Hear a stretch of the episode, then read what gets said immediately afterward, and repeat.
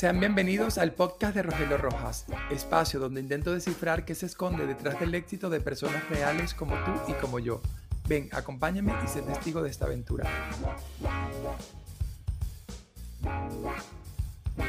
Hola a todos, sean bienvenidos a este nuevo episodio de mi podcast. Hoy estoy con una invitada muy especial a la que conocí por allí en el 2019 y estoy muy contento porque les confieso que desde que creé este programa siempre estuvo en mi lista de invitados y nunca me había atrevido, había atrevido a escribirle hasta que hace un mes le escribí y aceptó la invitación y hoy aquí la tengo conmigo y con ustedes. Muchísimas gracias, Sara, por estar aquí. Gracias por aceptar la entrevista y por darme un poco de tu tiempo. No, y muchísimas gracias a ti por invitarme. Me ha hecho muchísima ilusión. Eh, para que mi, mi, audiencia te conozca un poco, ¿quién es Sara? ¿Cómo te describirías o cómo te definirías? Mm, mm, yo me describo como periodista siempre, porque como ha habido siempre una gran vocación en, en mi parte comunicativa, me defino como empresaria, lo cual también es algo que me encanta y que hoy en día siento que forma parte de mi identidad y me defino también como madre. Creo que, que no sería yo si no tuviera esa tercera patita y, y creo que toda la globalidad hace de mí la persona que soy hoy en día. Y para ti, ¿cómo has logrado combinar, que me acabas de comentar el factor de madre, todo tu trabajo y toda tu disciplina y tu constancia con la maternidad? ¿Ha sido fácil o ha sido muy difícil? Sigue siendo difícil hoy en día, fíjate que ya tiene 10 años. Sigue siendo difícil. Muchas veces sientes que no estás dando el 100% a ninguna de las dos facetas, ni a la empresaria, ni a la madre. Eh, sientes que tus dos hijos, ya sean la empresa o el niño, no están atendidos al 100% y, y no es fácil de verdad que no. Eh, conviene mucho rodearte también de personas que te puedan ayudar y que sepas que no estás, que no estás sola. Como estés sola del todo, la dificultad todavía crece más. Eh, rodearte de personas que, sepas que te pueden ayudar con cualquiera de las dos facetas, delegar en las dos puede ser importante y, y, dedicarle tiempo de calidad a los dos. Cuando estás, yo cuando estoy con mi hijo, estoy con mi hijo para que él sepa, sí, tiene una madre empresaria que trabaja, pero que sigue siendo su madre. Todas las tardes hacemos los deberes, eso no nos falta juntos, ¿no? Y tenemos nuestros momentos también de estar juntos fuera de, de la empresa. Y, y, para que nombraste que también eres periodista, que te dedicas a la comunicación, cuéntame un poco cómo llegaste a ella, mm. porque antes estabas en televisión española pero creo que saliste de allí, o sea, renunciaste para emprender tu propia empresa. Sí, fue. ¿Cómo, ¿Cómo ha sido un poco toda esa evolución de tu proyecto profesional? Porque cuando te conocí, que fuiste mi profesora, eras asesora de imagen. Sí, señor. Ahora mira cómo en estos años ha evolucionado todo. Fíjate, yo trabajé, trabajé en televisión española ocho años porque mi papá trabajaba en televisión española. Él era cámara de televisión. Pero yo desde tan pequeña lo había vivido que para mí todo aquel ambiente era muy normal. Y yo siempre además decía que quería ser periodista, pero que no quería trabajar en la tele, fíjate, me gustaba la radio. Y al final acabé siete años y medio en televisión española y medio año, al final ya del todo en, Radio Nacional. Fue, fue al final. Yo siempre tuve muy claro que lo mío era la comunicación y que yo quería estudiar periodismo. Me, me encanta, ¿no? Y efectivamente, pues conseguí un puesto en los informativos en televisión española, pero es que no, luego descubrí que no me gustaba, ¿no? Que Quizás siempre pienso, si en lugar de informativos yo hubiera hecho eh, programas, quizás mi creatividad hubiera podido explorarla de otra manera ¿no? y hubiera funcionado mejor. El problema es que en informativos, pues no, yo no sentía ¿no? que todas la, las habilidades que yo tenía se estuvieran aprovechando y no me encontraba bien. No, yo vi que no, no era lo mío. Así que a los 31 años, yo me mudé a Barcelona con 30, porque ya tuve mi hijo, mi marido vivía en Barcelona, me mudé para allá tuve una crisis de, de, de, vocación, yo la llamaba así, tengo una crisis de vocación. Sabía que no quería hacer, porque después de la tele en Barcelona estuve en una empresa de, eh, como directora de comunicación y marketing, tuve un año, entonces dije, vale, esto no es lo que yo quiero hacer. Entonces, ¿qué es? No lo sabía, no, no tenía. Y entonces encontré una unión entre dos cosas que me gustaban mucho, que era la moda, que es lo que nos unió, ¿verdad? A nosotros, sí. y el, el, el, ayudar a otras personas. A mí me encanta ayudar. Y como había salido tan quemada de lo que era el mundo de la comunicación, informativos, no me gustaba. Renuncié, de hecho, cogí una excedencia en televisión española a la que luego nunca volví. La comunicación de empresa no acabé satisfecha tampoco. Entonces, como estaba tan quemada del mundo de la comunicación, dije, ok, probemos entonces esta otra faceta que me gusta tanto, que es la moda. Como a mí siempre me gusta mucho estudiar, me saqué el máster en asesoría de imagen y estilismo de moda y empecé, y ese fue mi primer negocio. Mi primer negocio fue asesoría de imagen y de personal shopper online. Yo atendía a mujeres en sesiones de, asesoría de imagen y les hacía eh, dosieres y, compras online con el servicio de personal shopper online. Teníamos un negocio chulísimo, éramos cuatro, cuatro personas en el equipo. En fin, la verdad es que yo había encontrado algo que me gustaba, pero la cabra tira al monte, como decimos en España, y la comunicadora que había en mí necesitaba salir. Sí que es verdad que la parte de comunicación yo le seguía explotando porque tenía mis canales, pues entonces Facebook mucho, Instagram también. Yo me comunicaba, tenía un canal de YouTube, pero necesitaba volver a, mi principal habilidad, que es la comunicación, la estrategia. Y entonces fue, muy natural. Fui combinando primero las dos hacía mucha imagen profesional para mujeres emprendedoras, empresarias. Les fui ayudando también con su estrategia de comunicación y llegó un momento que hubo que decidir hacia dónde quería lanzar el, negocio y bueno, pues decidí, bueno, estoy curada, he vuelto a reconciliarme, me vuelvo a la comunicación y así fue como nació pues lo que tengo ahora, que es una agencia de comunicación y una consultora. ¿Y la comunicación qué es para ti? es, es, la vida, para mí es que es em, la vida. Yo como más disfruto y más feliz soy es dando una clase, explicándole a un cliente una estrategia, no, pero hablo así, porque, bueno, es, para mí es, lo que me da la vida. Si a mí me quitaran la comunicación, si me quitaran todos los canales de comunicación que existen ahora, que tenemos muchísima suerte de contar con estos canales digitales que tanto nos facilitan el llegar a otras personas, yo creo que me buscaría la vida, ¿no? Ah, una vez hice una formación en la que nos obligaban a dar un speech en el metro de Madrid pues cada alumno, entre parada y parada, tenía que hablar a voz en grito delante de todas las eh, personas que estaban en el metro en ese momento, ¿no? Pues yo creo que encontraría esa manera. Me pondría en una plaza, me pondría, tendría que comunicar porque para mí no, no, no hay otra manera de, vivir.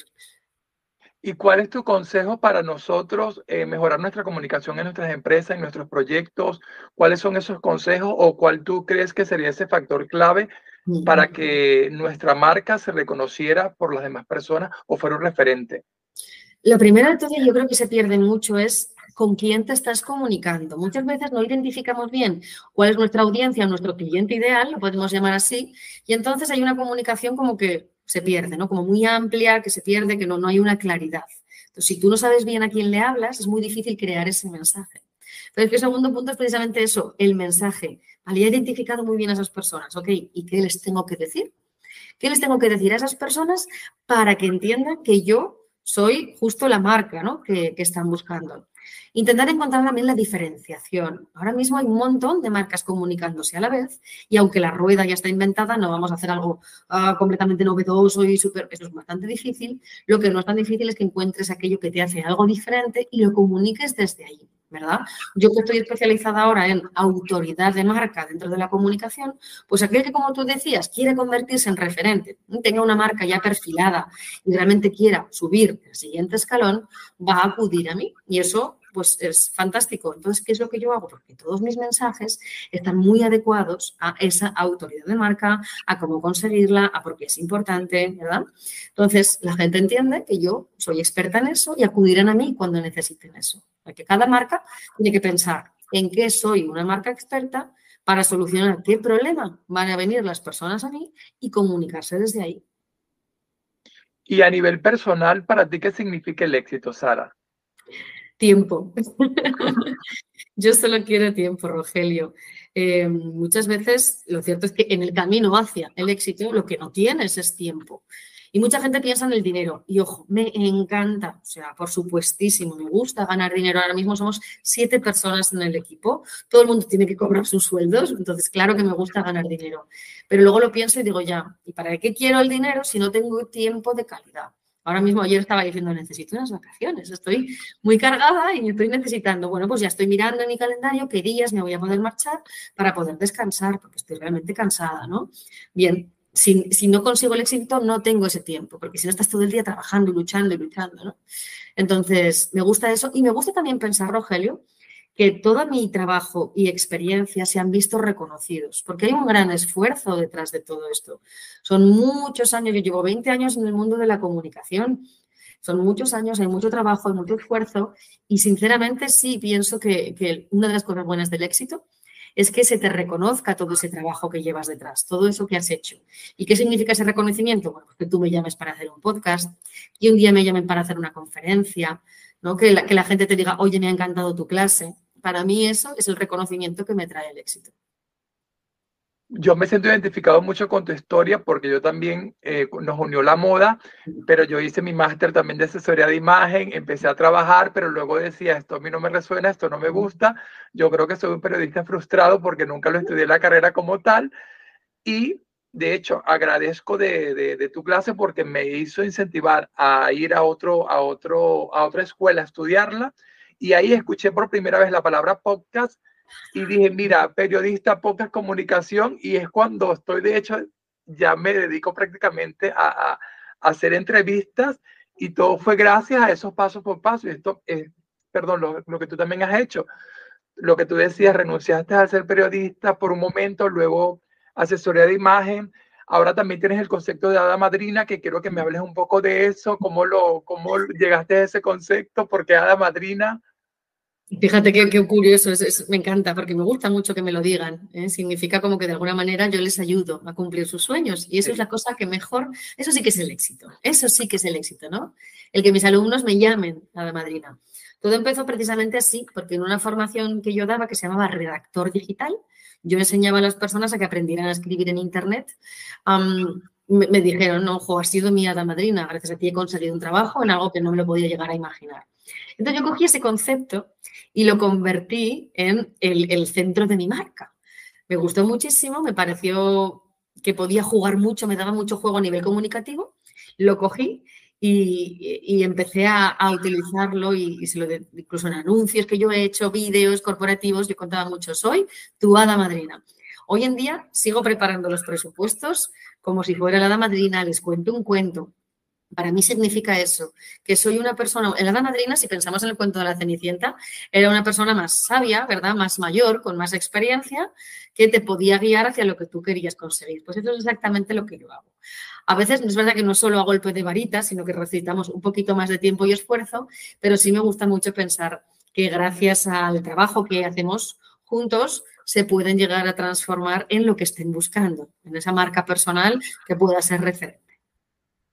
Y de todas tus cualidades o características, además de ser una hada madrina, ¿cuál consideras que es la más positiva que tienes en tu vida y cuál es esa otra en la que estás trabajando para mejorar? Mm, me gusta pensar que unas cosas mejores que tengo es que soy muy empática y muy generosa. Eh, yo doy, yo doy y me pongo mucho en la, en la situación de la otra persona sé llevar muy bien los ritmos de los clientes. Es verdad que soy una persona muy exigente como mentora, como consultora, soy muy exigente porque si yo veo que hay talento voy a intentar que tú lo consigas, eso es totalmente cierto, pero a la vez soy muy de respetar los tiempos y los ritmos porque he comprobado que si fuerzas a una persona eh, puedes romperla y que no siga su camino. Entonces ahí esa parte de empatía la tengo muy, muy, muy fuerte. Me gustaría mejorar mi gestión emocional, que cuando tienes una empresa tienes que estar muy fuerte y me cuesta a veces reconocerme los logros, por ejemplo, reconocer que, jolín, porque somos un equipo de siete personas, que claro, pues que no es tan fácil de gestionar. Entonces, ¿veis? yo sigo trabajando, estoy con mi coach, estoy con mis formaciones, yo sigo trabajando fuerte, porque sin una mentalidad fuerte no vas a poder tener el negocio que quieres. Entonces aquí sigo, yo sigo dándole mucha caña. Y aprovechando que estamos en febrero, el mes del amor, ¿qué significa para ti el amor? Es uno de mis valores principales. Fíjate, yo tengo, he trabajado mucho el, el, tema de los valores a nivel personal para regirme mucho por ellos. El primero es eh, la valentía, pero es que el segundo es el amor. Porque para mí es fundamental vivir desde el amor. Pero es que yo quiero, no solo quiero a, a mi hijo, que le amo con todo mi corazón, no solo quiero a mi familia. Yo tengo unas amigas, además, que tengo muchísima suerte porque tengo unas amistades muy valiosas a las que quiero muchísimo. Pero es que tú no sabes cuánto yo quiero a mis clientes. O sea, llega un momento que se crea una relación con ellos que es que es, por supuesto, que es amor.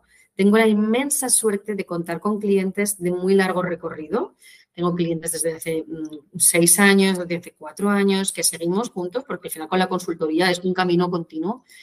Y, digo, pero ¿cómo no les voy a creer? Por Dios, después de tantos años y tantas cosas que hemos vivido. Por supuesto que sí. Ya te digo, para mí es uno de mis valores, no hago, no me gusta o no siento que haga algo que no ame, por eso a veces ese cambio, ¿no? Cuando ya estoy, en un sitio en el que no amo, yo me tengo que marchar y me rijo muchísimo por el valor del amor. Y Sara, ¿dónde podemos encontrarte? ¿Cuáles son tus redes sociales, tu página web? Si vas a hacer alguna formación ahora en estos días en Barcelona o donde, o donde sea, para que podamos también asistir. Qué bueno. Mi web, mi web es muy sencilla porque es mi nombre, sarapellicer.com. Ahí hay una pequeña información de quién soy yo, quién ha trabajado conmigo, cuáles son mis servicios, los de la agencia.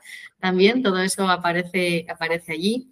Me podéis encontrar también en mi Instagram, que es donde más activa estoy arroba Sara Pellicer y una T al final, Sara Pellicert, Con la primera letra de mi segundo apellido. Allí es donde más os vais a poder enterar de todo lo que estoy haciendo, de donde podéis verme, si doy una charla, una conferencia. En Instagram siempre estoy informando de, de todo.